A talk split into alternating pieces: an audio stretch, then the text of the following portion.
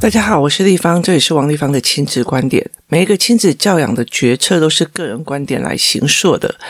这里是提供我在协助孩子们的过程里面的不同的思维。王立方的亲子观点在许多的收听平台都可以听得到。您有任何的问题想跟我们交流，可以在我的粉丝专页跟我联系，或加入我们的王立芳的亲子观点 Live 社群，或一起跟一起收听的听众交流。想陪孩子书写与阅读破关，或者是加入课程，可以搜寻“关关破”或者是“生鲜识书”的王立芳线上课程。我们一起可以陪孩子破关哦。那今天我们来谈一个议题哦。我之前有录了一些事情哦。呃，如果在工作室的孩子们，大家都会很知道，说我的孩子是所有的孩子里面最皮、最捣蛋的哦。他常常会因为想要搞笑而做出了一些非常奇怪的、特别的呃动作啊，或者是说让人家觉得很没有办法接受的事情，例如说呃什么鸡鸡大便啊，反正你知道，男生哦可以引起他们的反应的，就是小时候是恐龙，然后机器人大便。然后火车长大以后就变成鸡鸡大便放屁这样子的类似这种样子东西，就会变成他们的会引起他们的触发感的东西。然后再再来一点就是就是嗯胸部啊性啊这样子，就是每一期他们都会有不一样的东西哦。那。呃，其实我的孩子在一刚开始他很会搞笑的时候啊，我一刚开始不以为意的，因为他其实就是脑袋跑得比手还要，嘴巴还要快。可是后来到了呃今年的时候，我忽然觉得他非常非常让我的很大的困扰是，呃，因为他们已经中年级，中年级就会加入了一些包括呃。身体的部位的开玩笑啊，或者是一些有的没有的开玩笑，可是有时候你会觉得，呃，你会觉得非常的，嗯，你不知道要怎么讲哦。例如说有一天啊，我去接他们下课的时候，他们一群小孩在我旁边呢，笑得叽叽嘎嘎，叽嘎叽嘎叽嘎叽嘎。然后后来呢，他就来，就是这后来其中一个又跟我讲说：“地方，我跟你讲一个笑话哦。”他的笑话是这个样子哦，呃，老王哦。老王就呃就问了一个叫做呃小花的同事这样子，然后就问他说，他就问他说，你你你是不是在跟同事吵架？他就说对啊，我在跟小呃陈吵架。他说你为什么跟他吵架？他说因为他拍我的照片。他说他拍什么照片让你那么的生气？他说他拍我早上啊吃烧饼的呃吃早餐吃烧饼的那个照片。然后他就说：“那他拍你早上吃烧饼的照片，吃早餐的照片，你为什么要那么生气啊？烧饼油条的照片，那你为什么那么生气啊？然后那个呃吃油条，然后呃小孩就说，因为他把油条马赛克，然后小孩就笑成一团，你知道吗？然后嗯、那时候我就觉得，嗯，他们听得懂这个笑话了是吗？那后来。”呃，我们再去问孩子们说：“诶，你们这个那那马赛克，你们想到的是什么？”他们会讲：“啊，不是就大便吗？就是一坨坨黑黑的，像长条的黑色的大便啊，咖啡色的大便。所以一切都是大人想太多，你知道？所以在很多他们开玩笑的拿捏的时候，你又没有，你又不敢去呃过度想象，又。”我又怕没有过度想象哦，所以你你一直怕他们引导到呃色情的部分去，然后你一部分又引导，就觉得说他们搞不好不是在想这些哦。那个拿捏在他们中年级的时候，其实是成为一种妈妈们心里面的一个很大的坎哦。那呃，其实有一段时间我。我的女儿会非常非常气她弟弟的搞笑，她就是盖讲，就是说弟弟真不好笑，然后弟弟怎样怎样怎样，然后就是非常非常严厉的，对啊。那其实我觉得弟弟是非常非常受伤的哦。他后来其实让我理解的一件事情是，他忽然觉得，呃，连他开心这件事情都是罪过，都是不准的哦。所以，其实我觉得，在孩子们搞笑这个状状况，就是为了搞笑不择手段的这个状况。其实我跟你讲，很多的孩子他们会用了很多的不同的状况啊。有些孩子其实为了想要赢别人不择手段；有些小孩子为了想要呃赚钱不择手段；有些小孩为了想要呃证明自己不择手段。其实都很多啦。那我儿子刚好就是为了搞笑不择手段这样。那。后来我觉得在，嗯，有的小孩是为了讨爱不择手段，因为我很很乖很乖的男孩，他为了要证明他是很好的，他其实真的很不择手段去让别人犯错，然后去证明给他妈妈说，你看他对方的小孩也不是那么好哦。那我觉得孩子在搞笑的时候，他其实是为了想要吸引人家注意，这个我觉得大部分都知道。那我一直到了很，我一直在研究他为什么他们要那么的搞笑哦。那呃，有一天，那个学校的老师就来问我说：“他是什么样的状况哦？”就是我儿子他读的那个学校老师，其实他就会一直想要知道这个小孩为什么会有这么天马行空的思维，就这么天马行空的做法，所以他就来问我这件事情哦。那后来我就跟他讲说：“嗯，我后来一直到了很他很大之后，我才可以慢慢的跟他的越来越好的阅读书讲话方式哦。”去把他的嗯逻辑整个凑起来哦。那我后来其实最重要一件事情哦，人都会想要吸引别人注意，尤其是男生哦。那他们在想要吸引别人，有的人是用能力，例如说呃，有些人就是觉得说我的我的英文非常好，用能力去吸引别人注意；有的人是成绩哦。那大部分哦，会用搞笑来去吸引别人注意的人哦，通常是他们学习上没有那么的好哦。他们大部分的这样子的孩子哦，其实他们有一些自己的学习障碍，他们他不知道。那他们又知道说哦，学习好的人哦才是好的。例如有考一百分，他们会有荣誉感；考十分，他们会有羞愧感。不管爸爸妈妈骂不骂、打不打哦，他们其实基本上还是会有羞愧感，因为他不会。人在不会的时候所产生的无能感是非常可怕的。其实在，呃，其实当父母的都会知道，我们在面对孩子的状况，我们不会处理哦，所产生的无能感跟那种抓浮木的感觉是非常非常可怕的哦。所以，其实我也一直在拿捏这一块哦，就是包括呃，别人把我当浮木，或者是我把别人当浮木的这一块，我其实必须要帮自己做戒断哦。那。呃，大部分有学习障碍，又知道说学习好的人才会得人疼哦。例如说，家里面有两个兄弟姐妹哦，老大就是比较笨的感觉，然后弟弟就是非常强的感觉。那其实对老大来讲，他就会很很大的无能感跟羞耻感。那后来他们有些人就会用打人的状况去呈现他自己很厉害哦。但是有一部分的人，他们就会用那个呃。逗别人笑变成一个点哦。那我的儿子他当初其实呃一进去国小的时候，他其实没有很厉害哦，因为我们没有偷跑。然后呃基本上我呃常常在跟人家讲说，我常常在很重要一个点，我从他的语言、他的思维在开始跑哦，所以我基本上呃功课这一部分我没有在动哦。那我是功课部分是学校为主轴，那我是呃帮忙的。那呃。我最大的主轴就是语言，然后思维模式跟思维判断哦。所以，当这一群孩子，当当我的孩子进到学校的时候，发现他妈妈教给他的所有东西，他都没有办法应用到他一百分的身上的时候，他其实是一件非常难过的事情。然后，这个时候又有很多人，他想要跟他妈妈证明说，我很厉害，我比丽芳你的儿子还正很厉害，就会在呃我们的面前哦，就是哎呦，你字写那么丑哦，你字字写那么难看哦，哦，我可是一百分呢，我可是什么什么小老师呢，好。这就让他更觉得他自己不行哦。那呃，可是因为呃这样子的孩子不会在一个人面前做这样子的 show out 的，所以他会一直到很多人面前说：“哎呀，你的分数怎么这样？”你的其实有很多人他不一定呃都可以考到一百分，所以他等于是他做这样的行为的时候，旁边一连串的人全部都被打到了哦。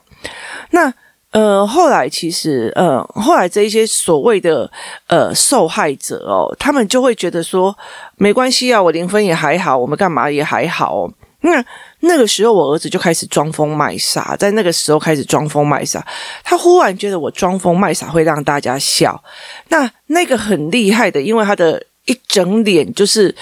很很小掰的脸，反而大家都不喜欢他，那还不如我这种装疯卖傻可以让别人喜欢。所以到最后，就是他其实没有办法去理解哦，对方呃被呃对方离开的一个很大的原因，是因为他在羞辱别人，就是踩着别人的呃踩着别人的痛楚去增长自己的自信。但他不知道这一点，他以为就是你看我装疯卖傻的，大家开心哦，那。嗯，跟他那么很优，我他们反而会留下来这样。所以其实他们到最后，他没有办法去理解这件事。他以为他装疯卖傻，然后他以为他搞笑，就是吸引人的最大的一个状况。那他的装疯卖傻也包括以为，例如说他会躺在地板上去听围棋课啊，然后因为他每一个动作都会吸引所有人的思维跟看，所以这个礼拜也被老师围棋老师骂。就是大家他骂骂了大家说，你们不能因为我的儿子，呃，因为那个小孩在那边搞笑，然后每个动作你们都一直在看他，就不看黑板哦。那所以他就他们就一起在练了这一件事情哦。所以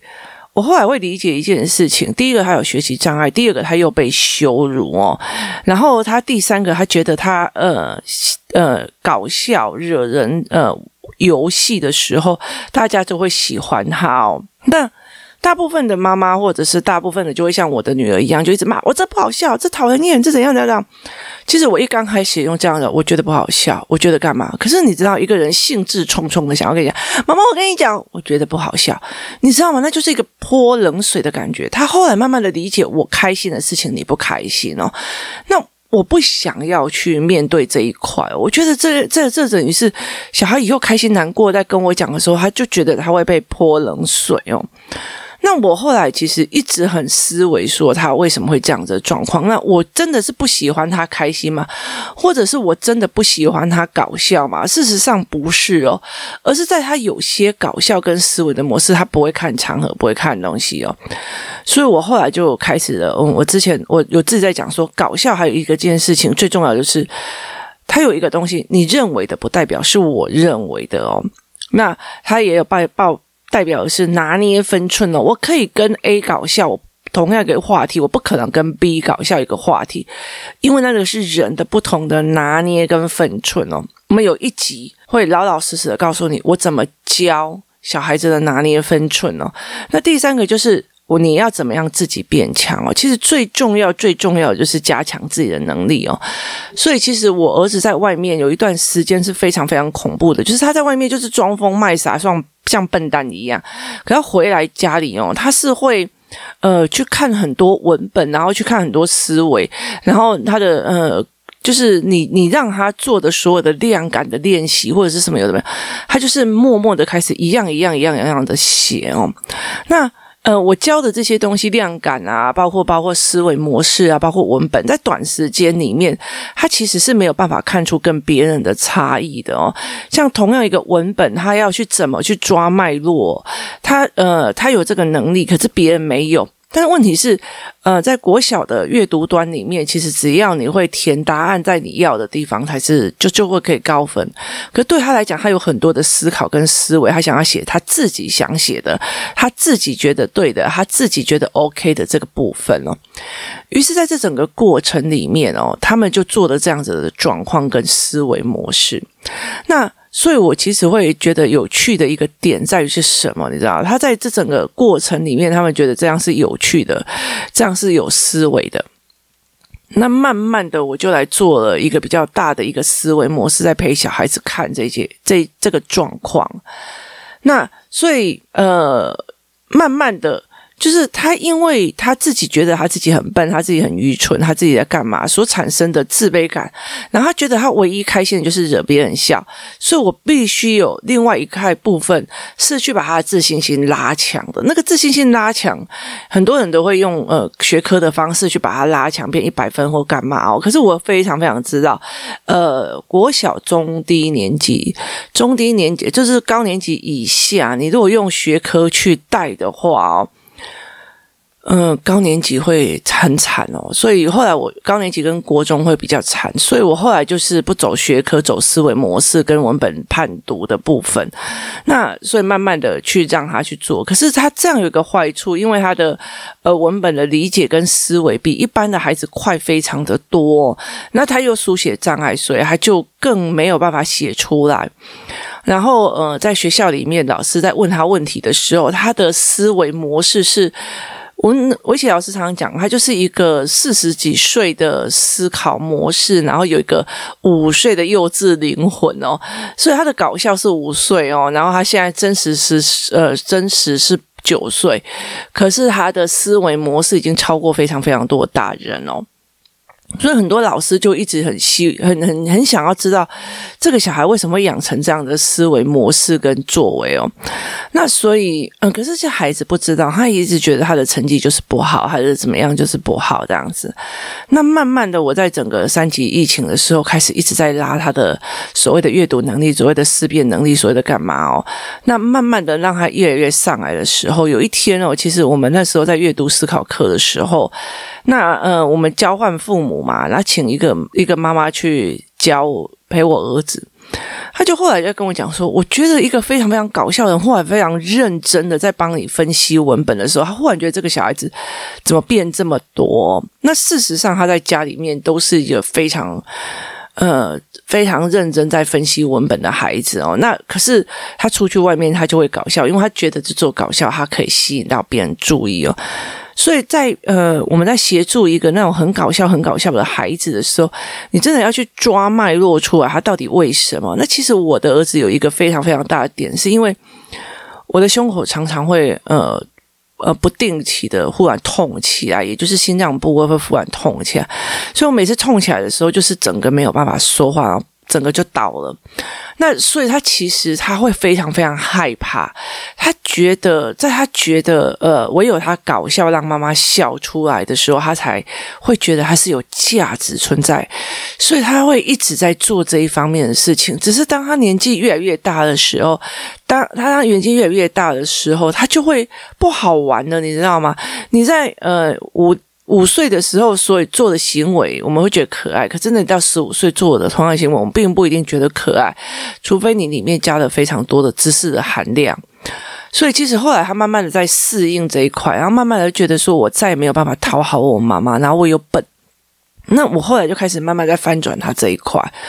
那最重要的一个点就是，我必须在思维文文本里面，在思考的文本里面，包括他在阅读的所有的困难点里面，一个一个帮他排除。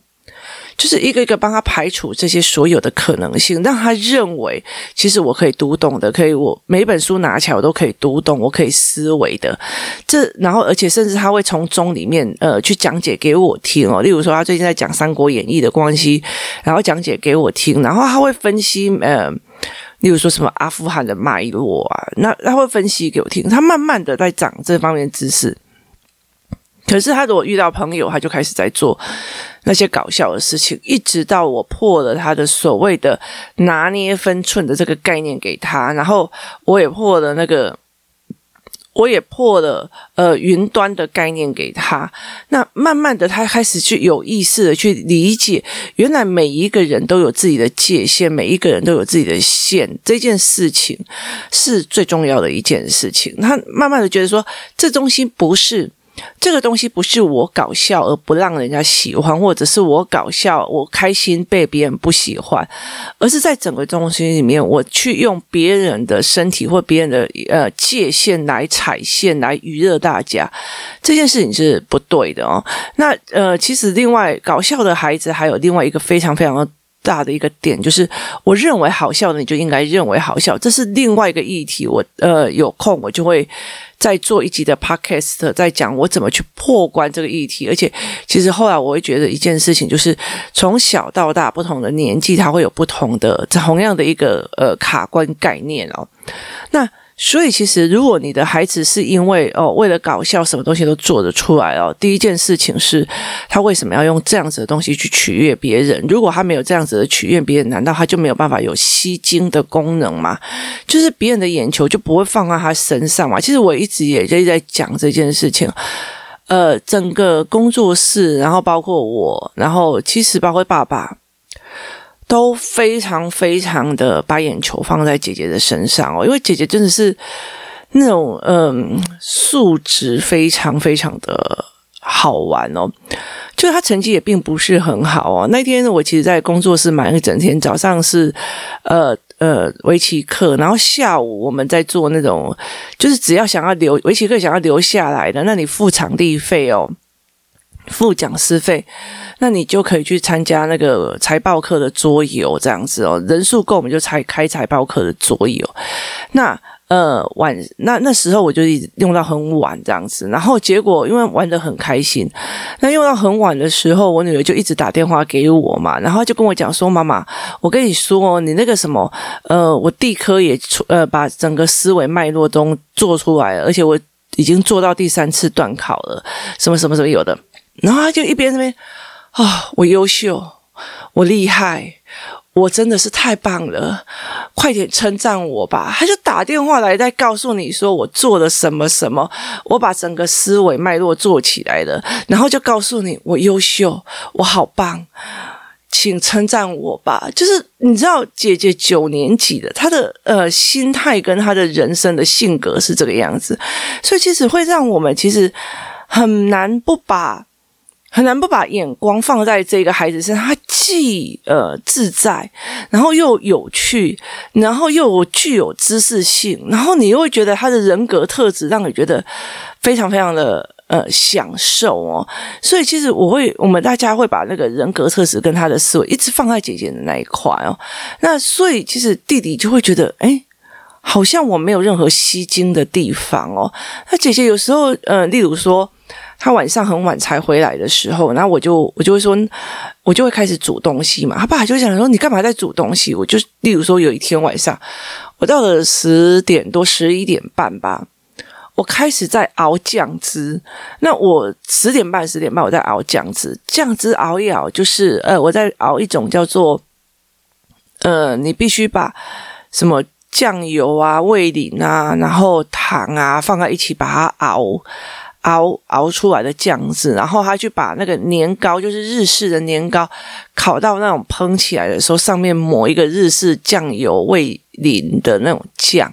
然后再包海苔给他们吃，这样。然后，然后爸爸就这么讲，为什么那么晚了还在搞厨房这样子？然后我就说，呃，我我我想要弄给女儿吃，然后。姐姐就会在那边，耶，谢谢谢妈妈，谢谢妈妈，然后就在那边扭动身体，然后很开心这样子哦。所以其实他的他的愉悦，他的快乐哦，包括他现在呃，其实功课压力非常非常，以毕业来讲，功课压力很大。可他很开心，他觉得每天哦可以读满满的书是非常非常开心的事情。因为他的成绩没有非常非常好啊，每天就会在赞叹他的社会科，赞叹他的什么科。他常常在干这件事情，然后他终于知道妈妈常常会跟他讲，原来背书是这样背，原来背英文是这样子背。他开始呃有点。通透了起来，这样子，所以其实对我们来讲，我们的呃很多的目光点都会被姐姐吸走。然后我们这样，我们这两个父母也是这样，就觉得只要有一个小孩不在家，两个人就一副那种。无可事事的样子哦，就其实我跟我们我们跟很多的父母不太一样哦。然后我觉得小孩不在家的时候，或者是小孩干嘛就可以有什么清静的时光，我们会怅然若失，因为他们太好聊，太好有趣了。所以其实，在对弟弟来讲，他知识性还没办法建构的时候，他只剩下那些愚蠢的、无聊的、搞笑的东西在吸引别人注意哦。可是问题是，对我们这对我跟我姐跟姐姐这种知识性人格思维已经养成的人，就会觉得。拜托你不要做那种低级的笑话，是吧？所以其实重点在于是知识性跟思维性。所以后来我们我一直在拼命的在熬我自己儿子的这知识性跟思维性上来，让他的知识性弄弄上来，这样。所以在一个搞笑的孩子为了搞笑，什么事情都可以的话，第一个事情是来先去看看他为什么自卑；第二件事情是来看看他。呃，是不是没有自信在其他的方面去吸引别人的注意？第三件事情，你得不能让他以为说我们就是不喜欢你开心。第四件事情的一个很大的原因叫做界限。第五件事情叫做云端。第然后第六件事情叫分寸。第七件事情叫做你开心的并不代表是我开心的，所以每一个人的开心都会有不同。然后慢慢的把第八件事情来自求跟求人哪一个是最容易受欢迎的？那你意思就是说，像我的儿子很多的时候，呃，很多人都很喜欢跟他玩的一个很大的原因是他很少求人，很讲讲人，但是他自求自己是个笨蛋，是个笨蛋，所以他自求自己的能力非常非常的强哦。那一天我们在重新做的所谓的分寸跟界限的概念的时候啊，我就做了一块学习单给他们。那学习单里面有非常多的 make up 哦，那其中我们会让小孩子知道别人的界限在哪里，别人的界。界限是什么？那其实我儿子完全没什么界限。你拿如果拿臭袜子去弄他的脸，他也觉得还 OK 诶。所以，嗯、他终于知道了别人没有办法接受这个，但是他可以接受，不代表别人可以接受。所以，这整个过程里面，我的孩子为了所有的事情在搞笑，你不能只是一直在骂他跟制止他。他有七八个。关要慢慢的一起破，这也就是我一路以来非常非常辛苦的在陪这个孩子熬的过程，其中包括知识点跟思维脉络的这个建构。我光要建构他这一块，其实他就耗尽了我几乎所有的力量。我每天等他回来以后，就是来知识文本，然后课本课本的文本，每一个课文，每一个思维都要重新调整过，这个孩子才会慢慢的起来。所以在我的整个思维模式里面哦，这个孩子才有慢慢的往上的那种可能，就是慢慢引导到好的哦。其实我觉得越来越危险的时候，是因为如果你到三四年级，他的自信还没有拉起来，知识文本没有思维性拉起来，他是死读书或者怎么样，其实他们在到最后变成扭曲引呃。脾气引人注意，打人引人注意，然后甚至是用其他的方式哦，在引人注意，甚至他们会转向偷偷摸摸的去做一些事情，那都是我不热见的哦。所以在面临搞笑的孩子里面的状况里面，他有非常多的思维，但是我真心觉得遇到这样子的孩子，其实是一件蛮 lucky 的事情哦。为什么？因为他的脑海里面有。我预期做哪件事情，他会预期有哪个表情，接下来会预期这样子的脉络产生哦。那重点在于是这样子的孩子，他们有自己的属于自己的学习障碍。如果可以把学习障碍给破关之后，那他这样子的所谓的脉络式思考、跟预期性思考、跟突化性的思维模式，会协助他变成一个呃。比较厉害的人，有些人很会读书，但是他头脑里面是完全没有画面的，那就没有办法帮哦。可是有画面的，其实很好去把它脉络抓系统化。那呃，虽然比较辛苦一点，但是他其实是可以做的哦。在整个工作是我们后来在一群妈妈在做的一个很大的一个原因，就是在于是这个父母愿不愿意陪下来陪孩子熬，这样子一天一天的熬哦。那呃，重点在于是。嗯，每一个人都很忙，每个人都有很多的事。在重点在于是说，我们愿意下来陪孩子做，然后我们陪下来陪孩子熬哦，这才是我们最重要也是最基本的一件事情哦。因为其实后面的后果我不想要去负哦。那对我来讲，其实我也在呃我女儿身上得到一点甜头，就是每天跟她聊事情都是非常非常愉悦的哦。她会提供她的建议，她会提供她的分析，然后她会提供她的思维脉络告诉你，所以她她不是一种那种很简浅的那些呃无聊的，就是短短的不爽，或者是短短的干嘛这样子哦，所以他让我觉得诶非常非常愉悦，所以我在这整个过程里面非常甘愿的在陪我的儿子从头再开始。怎么熬思维脉络？怎么考熬看文本？怎么还做什么？这个才是我一直在呃努力的过程哦。如果你有一个非常搞笑去吸引别人注意的孩子哦，恭喜你哦，这个孩子真的是嗯。非常的挑战哦，但是我觉得真的能在小时候做这件事情哦，那我们以前那种呃老人家常说“接两呼吸后哇，走到哪里都会活得了哦”，大部分都在指这样子的孩子哦，因为他不怕面子哦，不怕没面子，不知道干嘛，他们其实都很敢哦。这样子的孩子，只要知识性拉好哦，不要呃误入歧途这件事，知识性拉好，开始慢慢走知识性的快方面去走哦。这个孩子其实呃蛮有趣的，思维性也蛮好的哦。今天谢谢大家收听，以上提供您的思维，呃，我们明天见。